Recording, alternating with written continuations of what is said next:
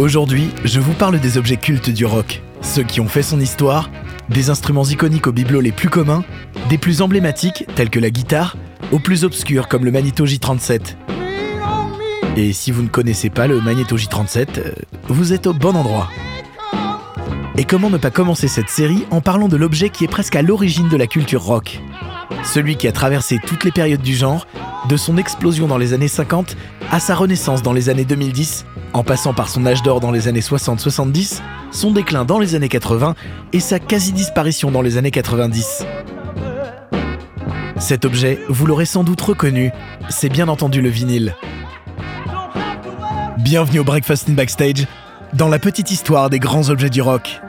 Faites chauffer le café et sortez les croissants, on s'occupe de la bande son.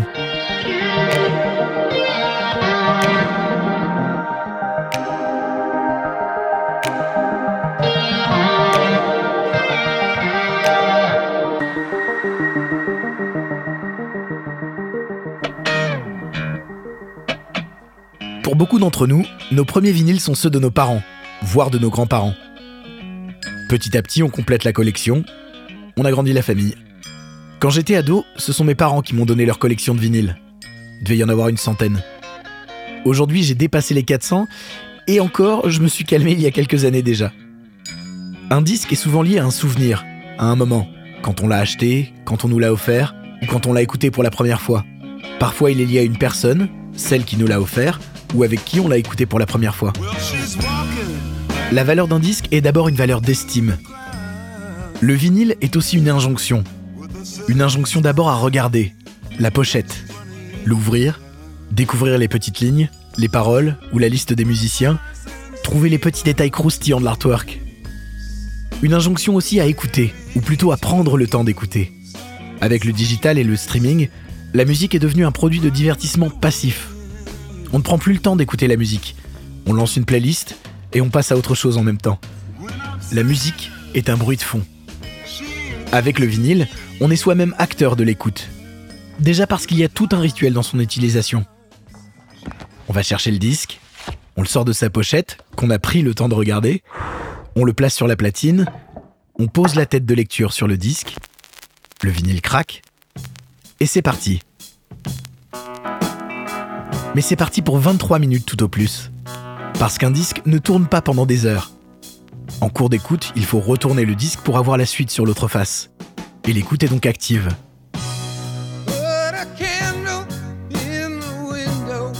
En général, on se pose un moment pour profiter de sa galette, assis en tailleur devant sa chaîne ou posé dans un fauteuil en face des enceintes.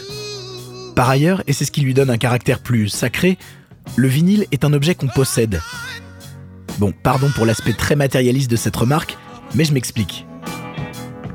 Dans le streaming, on ne possède plus sa collection de musique. On est abonné à un service et l'accès à notre collection est conditionné au paiement de notre cotisation mensuelle. C'est ni plus ni moins qu'une bibliothèque en ligne avec sa petite carte de bibliothèque. Le jour où quelqu'un décide que tel ou tel titre doit disparaître de la plateforme, il disparaît de notre collection purement et simplement et on n'aura absolument pas notre mot à dire. Avec le support physique, et ça vaut finalement autant pour le vinyle que pour le CD ou la cassette, on est propriétaire de sa musique. On en a la jouissance à perpétuité. Alors on s'y attache. On sait ce qu'on a sur son étagère. Quand la collection grandit, pour les plus maniaques dont je fais partie, on trie, on classe. Par ordre alphabétique d'artistes ou d'albums, par date de sortie, par style. Alors oui, on ne peut pas lancer des titres en aléatoire ou s'enchaîner des morceaux d'artistes différents sans repasser par le rituel dont je parlais plus tôt. Mais ça laisse aussi le temps d'explorer l'univers d'un artiste, d'aller plus loin que le morceau phare qui passe à la radio ou qu'on a entendu dans une playlist au hasard sur Spotify. Attention, je n'ai rien contre le streaming, j'en suis moi-même un grand consommateur, mais pour moi ça remplace finalement plus la radio que le disque physique. Encore qu'il ne faut pas me lancer sur le sujet de la rémunération des artistes, sinon je ne réponds plus de rien. Enfin et pour moi, le vinyle incite à une écoute plus collective. Un vinyle s'écoute sur une platine et des enceintes, et non pas tout seul sur son téléphone, sur des écouteurs pourris, enfermé dans sa bulle dans le métro ou le bus. Euh, ce que je fais aussi d'ailleurs. Mon père me racontait souvent comment, avec des copains dans les années 70, il se cotisait pour acheter le dernier Super Tramp avant d'aller chez celui qui avait la meilleure stéréo pour écouter la galette tous ensemble. Bon, ensuite la garde partagée pouvait créer des embrouilles, mais c'est pas le sujet du jour. Aujourd'hui, le vinyle est aussi devenu un véritable objet de collection. Sur Discogs, un marketplace en ligne pour ceux qui ne connaissent pas, certains vinyles peuvent se revendre à de vraies fortunes, jusqu'à des dizaines voire des centaines de milliers d'euros. Mais avant d'être une relique du passé en plein comeback, le vinyle a traversé plus d'une centaine d'années d'histoire que je vais essayer de vous raconter rapidement. Dans la première moitié du XXe siècle, la musique enregistrée se joue d'abord sur des cylindres de cire grâce au phonographe de Thomas Edison inventé en 1877. Dix ans plus tard, en 1887, Émile Berliner invente le gramophone. Des cylindres de cire, on passe à des disques en gomme de lac qui tournent à 78 tours par minute. Sur le gramophone, une aiguille en métal est posée sur le disque et transmet à une membrane les mouvements qu'elle effectue dans les sillons du disque. La membrane est elle-même reliée à un cône qui amplifie le signal de façon acoustique. Sur les 78 tours, les sillons sont plutôt larges pour que l'aiguille fasse des mouvements suffisamment amples afin que la membrane puisse à son tour générer suffisamment de son avant d'être amplifiée par le fameux cône du gramophone. La largeur des sillons limite donc la durée maximum à 3 minutes pour des disques de 25 cm de diamètre.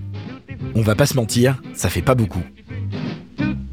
Les galettes sont faites d'un plastique naturel, la gomme lac, qui est obtenue en récupérant les sécrétions de femelles cochenilles.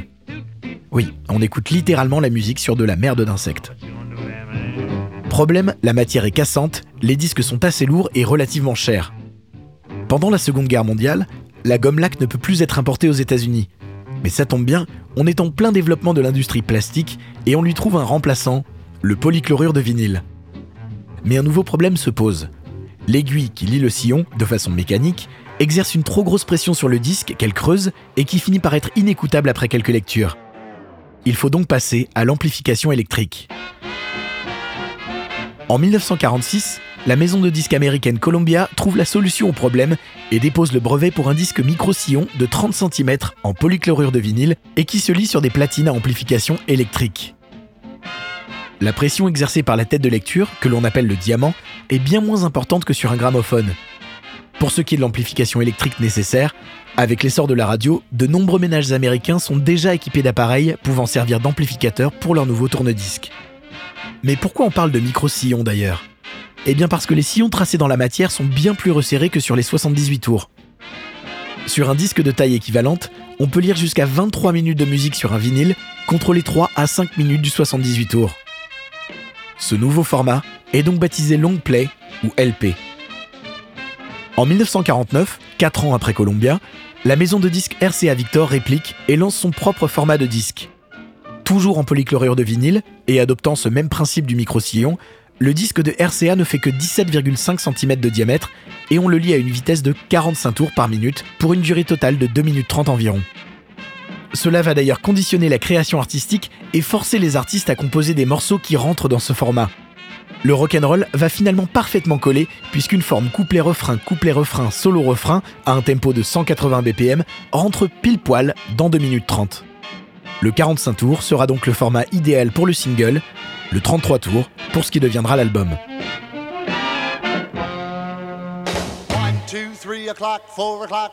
Le premier gros carton du rock'n'roll sort en 1954.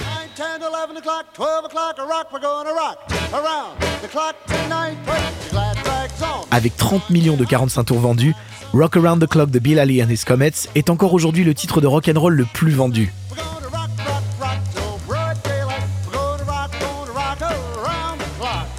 Le 45 tours, lui, va régner en maître pendant toutes les années 50 et sur une bonne partie des années 60 avant que l'album ne devienne vraiment la norme.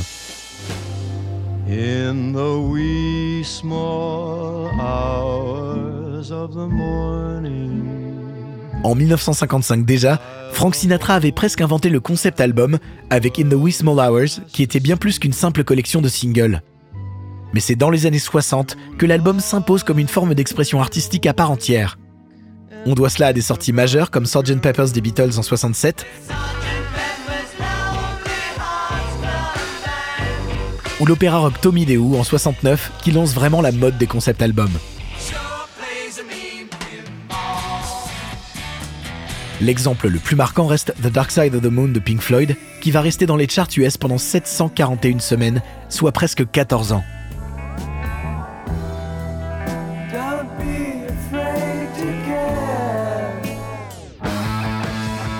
En réponse à cet essor de l'album et des albums concepts plus complexes les uns que les autres, on pense à Yes, Genesis ou King Crimson, le mouvement punk, qui naît au milieu des années 70, va privilégier les 45 tours, moins onéreux, pour un public venant de classes moins favorisées.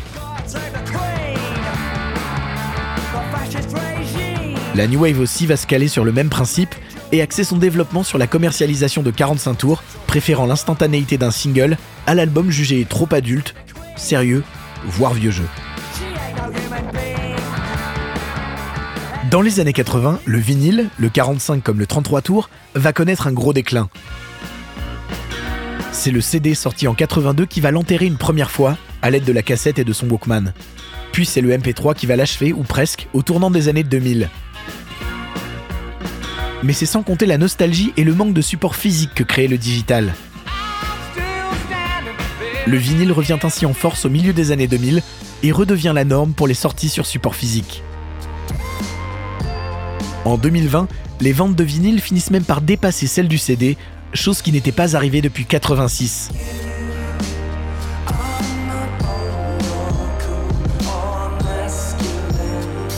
Aujourd'hui, on semble arriver à un moment où le marché de la musique trouve son équilibre entre le digital, avec les plateformes de streaming, et le vinyle qui permet un support physique où les artworks des pochettes prennent toute leur importance, où les crédits des musiciens et les paroles ont leur place, et où des concepts plus forts ont davantage de matière pour s'exprimer. Désormais, le vinyle redevient une plateforme d'expression à part entière. On peut y transposer l'univers complet d'un artiste. Avec des disques colorés ou à motifs, des pochettes originales dans l'artwork, mais aussi dans la forme même de la pochette, qui se déplie de manière inhabituelle ou se découpe pour laisser apparaître des éléments cachés. En 2014, par exemple, Jack White a sorti Lazaretto et nous donne une belle démonstration de la créativité qu'offre le vinyle.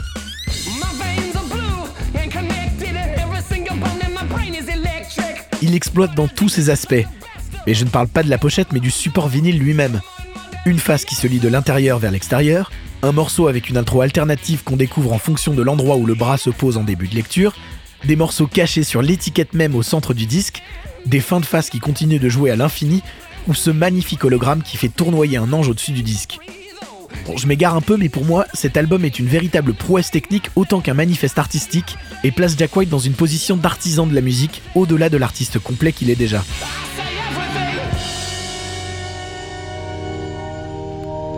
Quand on parle du rock, l'une des premières images qui nous viennent en tête, après le cliché sexe, drogue et rock'n'roll, c'est bien le disque vinyle. Les deux sont presque nés en même temps, dans l'Amérique de l'après-guerre, à une époque où le pétrole coule à flot et donc où le plastique semble être la matière du futur. Le vinyle et le rock sont tous les deux les témoins d'une époque, et même si leur temps semble parfois révolu, ils nous surprennent en revenant sur le devant de la scène, en se réinventant et en offrant aux artistes de nouvelles manières de s'exprimer.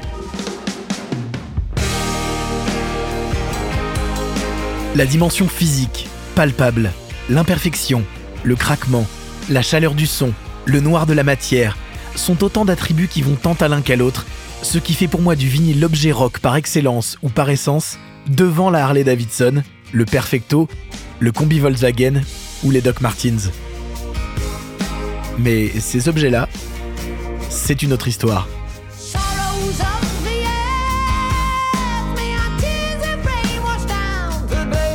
Vous pouvez retrouver Breakfast in Backstage en podcast sur Spotify, Deezer, Apple et vos plateformes de podcast favorites et en vidéo sur notre chaîne YouTube.